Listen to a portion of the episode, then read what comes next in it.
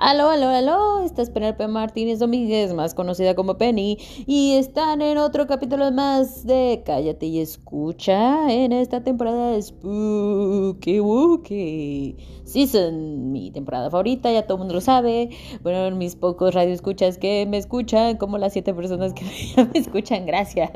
Gracias por seguirme en este podcast, gracias por estar escuchándome cada vez que, que estoy aquí eh, ofreciéndoles este, estupidez y y en esta temporada, en esta temporada que tanto me gusta, seguimos con Canadá porque estoy en Canadá. Ya, gente, ya miren, hay muchos lugares que hablan de mitología mexicana eh, o latina, pero aquí casi nadie sabe de, de, seres míticos canadienses. Así que de eso vamos a hablar de aquí, de seres míticos que no todo el mundo conoce. Ahí les va a tocar alguno que otro que ya han escuchado de él, tanto conmigo como en otros lados. Entonces vamos a hablar de algunas cosas que hay aquí, algunos seres. Ya les va, ahí les va la primera el Atsik. El Atsik. Este es, un ser oribundo, oriondo de los relatos de la tribu de los Kitamat. Siendo parte de las leyendas de Canadá, el Atsik es la manifestación de las almas perdidas de las personas muertas, quienes desconociendo exactamente por qué no pueden proseguir su camino, permanecen deambulando por sitios a los cuales usualmente visitaban mientras tenían vida. Su único propósito es el de llevarse consigo otra alma para no realizar su viaje de partida en solitario, o sea que es una bola de hijos de la fregada que además están de, de cuiles llevándose gente, este, para pues no estar solitos, ¿verdad? Porque pues a quien le gusta la soledad, ¿verdad? Em, em, también está el Sasquatch, ese ya se lo saben, hijos, ese ya se lo saben, es otro de los grandes... Eh, eh, seres que todo el mundo conoce, aunque sea un poco. Este es un ser mítico, místico y enigmático que hasta hoy en día numerosas personas afirman haber visto.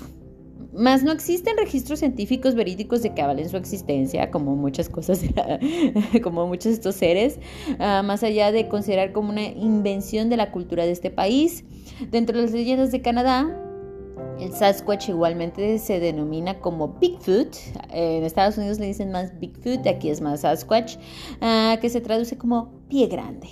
Que también así le decimos en, allá en México y también en España le deben decir pie, pie, pie grande o pie grandísimo o pie gigante o algo así, porque ya ven que ellos le ponen otro nombre que no tiene nada que ver con, una traducción real y, bien hecha de, en inglés. Entonces eh, es reseñado como una criatura de gran estatura que supera los dos metros. O sea que está grandecito el muchacho, con su figura completamente cubierta de pelos, con lo cual aparentemente eh, aparenta ser un simio enorme. Em, al caminar va erecto, por lo que lo comparan con un ser humano gigantesco o humanoide, como le quieran decir. En cuantiosas ocasiones el Sasquatch igualmente se, se le ha vinculado con seres de otras culturas como el aborrible, el aborrecible hombre de las nieves del Himalaya o como actualmente lo llaman el Yeti. Eh, creo que nosotros en México le llamaremos más el Yeti más o menos, creo, o dependiendo de qué lado seas, lo conocerán de su manera. Eh, también les va el Gajendieta. Esta criatura mística procede de la tribu de los Seneca de Canadá. Es un dragón de gran poderío que, mora, que moraba en, todos los grandes lagos y ríos del suelo canadiense, aunque tenía eh, predilección por el lago de Ontario. Este lago de Ontario, o sea, los que no han escuchado mi otro capítulo, mi otro capítulo, ahí dicen que hay ovnis, duendes, fantasmas y ahora sale que un dragón. Esto ni yo lo sabía. Cuando empecé a hacer mi research sobre seres míticos y sobre todo esto en esta temporada dije, wow, tenemos un dragón aquí. Cool. el Dieta, el Dieta que, porque luego uno se va de corredito y es un nombre medio larguito. Igualmente se le conocía como el meteoro, el meteoro dragón. Dentro de las leyendas de Canadá, esto fue debido a la fuerte convicción canadiense de que el dragón procedió de un gran meteorito que se precipitó a la Tierra. Por este motivo, Gallentida contaba con la habilidad de dejar un rastro de fuego por donde emprendía vuelo.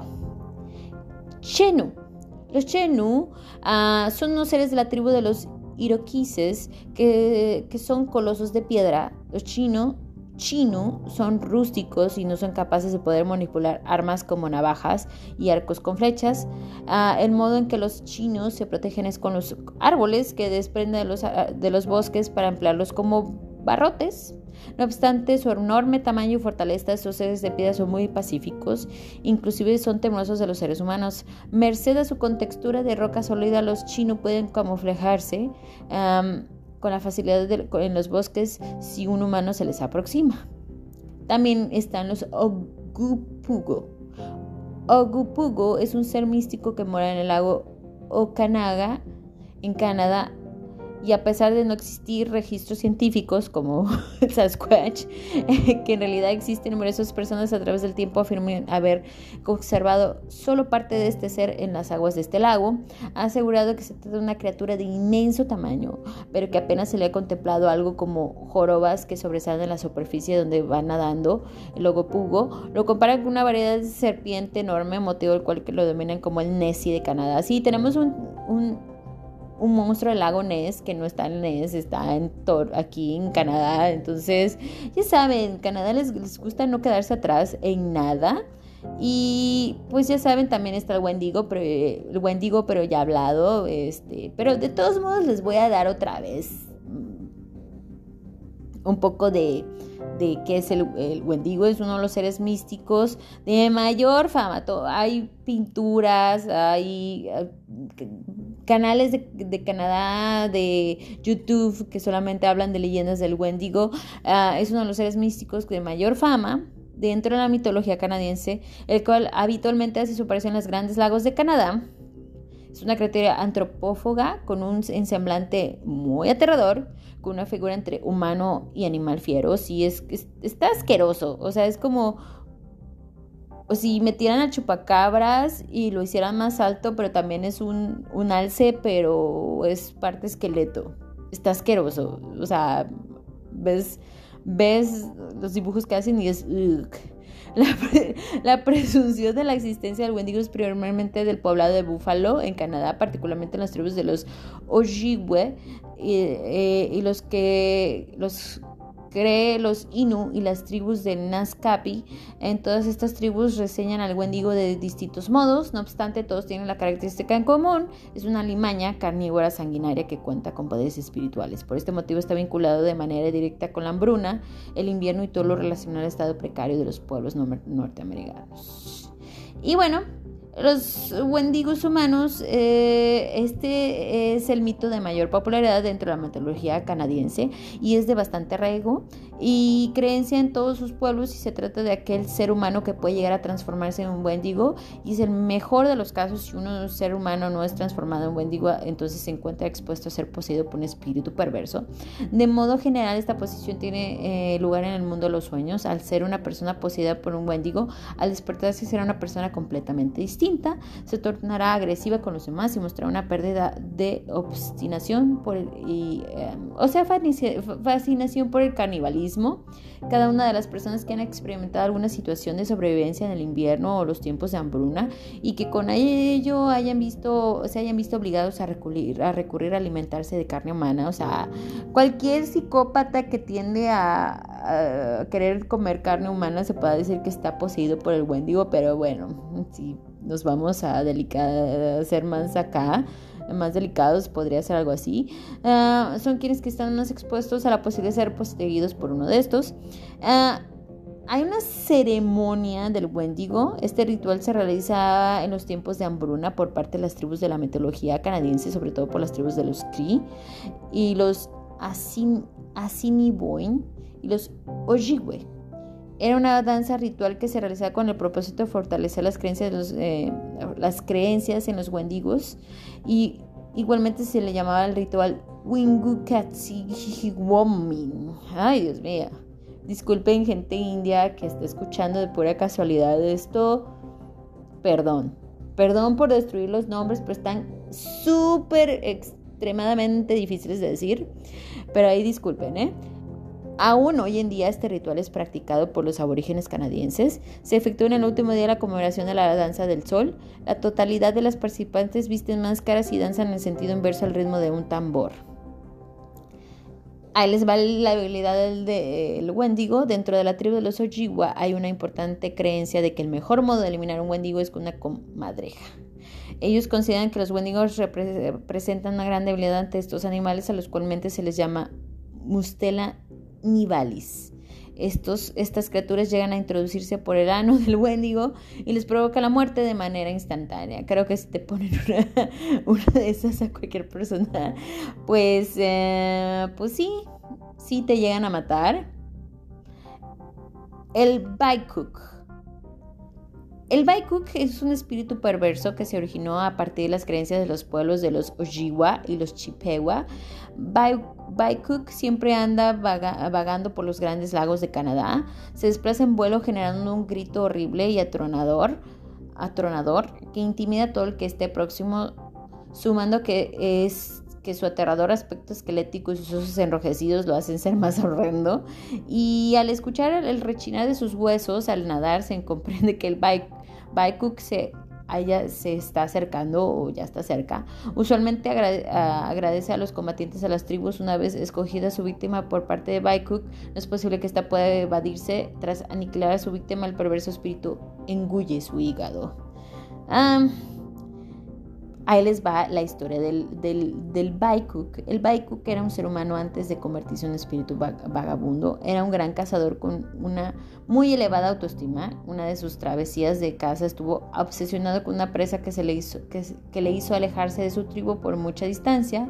Tal fue su recorrido que arribó a un lugar en el que se hallaba completamente perdido en el bosque, sumado que igualmente había perdido el rastro de su presa, sin alguna razón para proseguir y sin esperanza alguna de retornar fue cuando el Baikuk se enfadó tanto que recurrió a las almas perversas del bosque cuando estaba a punto de, perecer para rogarles que su cuerpo no permaneciera perdido en el bosque. Al pasar del tiempo, el cadáver del Baikuk se descompuso y fue cuando las personas de su tribu lo aceptaron como muerto y lo olvidaron. Así, y con todo ello su enojo se acrecentó mucho bueno, imagínense que te vas, te pierdes y la gente se olvida de ti y luego te encuentran todo muerto y bueno, pues, te emperras, ¿no? Y, su espíritu se posicionó de su cuerpo ya en putrefecto y así pudo salir en busca de los hígados de todas las personas que lo habían olvidado por la eternidad. Ah, bueno, los perseguidos por el Baikuk, todos aquellos que deambulan solitarios por el bosque, se hallan próximos a los grandes lagos de Canadá, son las primordiales víctimas de las cuales Baikuk persigue. No obstante, este ser perverso ocasamente, principalmente a los cazadores en vista de que él fue uno de ellos su anterior vida y los ha culpado por no haber ido en su rescate. Tenemos otros tenemos muchos temas, amigos. O sea, hay mucho, hay mucho, mucha leyenda aquí en Canadá. Este, hay muchos seres mitológicos. Eh, de los cuales creo que ninguno de nosotros este, sabíamos em, y que no mucha gente está como muy metida en la mitología canadiense y sus y, todo lo que hay en ella. Entonces creo que es súper cool poder tener la posibilidad de, de poder aprender y ver, porque creo que casi todos los que hablan sobre este tipo de criaturas son en, aquí en Canadá y es en inglés, entonces para la gente que no sabe inglés y que quiere saber un poco más en esta temporada de Spooky pues aquí les vino un pequeño resumen. Yo sé que he estado un poco eh, o mucho atrasada en esta temporada, pero les prometo, ya cosas buenas vienen. Yo espero, amigos, que este proyecto que tengo, que es Cállate Escucha, que es mi bebé, que es mi, mi pequeña salida a la realidad, que me hace sentir como que soy importante. y mi ego se sube como toda virgoriana. Entonces, bueno, no, los virgos no somos tanto de ego, pero sí tengo un poco de Leo, entonces pues ahí, ahí sí les encargo, ahí sí hay bastante ego. Entonces, me gusta estar aquí, hablar con ustedes, que me manden sus mensajes, que me digan, oye, escuché tu capítulo, estaba muy cool. Eh, os quiero mucho amigos, gracias por quedarse en este pequeño segmento de Spooky Wookie Season, que ya no Season para mí, ahorita sí Season, pero es porque me gusta la temporada y siempre me gusta hablar de esto y voy a seguir hablando de esto aunque no sea temporada spooky wookie, uh, realmente que no estemos ni para Halloween ni para Día de Muertos. Entonces, este, los quiero mucho amigos, síganme en Rebel 23990, ahí les encargo, por favor recuerden, este, cosas vienen, esperemos que más cosas se estén dando y que más cosas empiecen a suceder eh, para mí en cuanto a este podcast.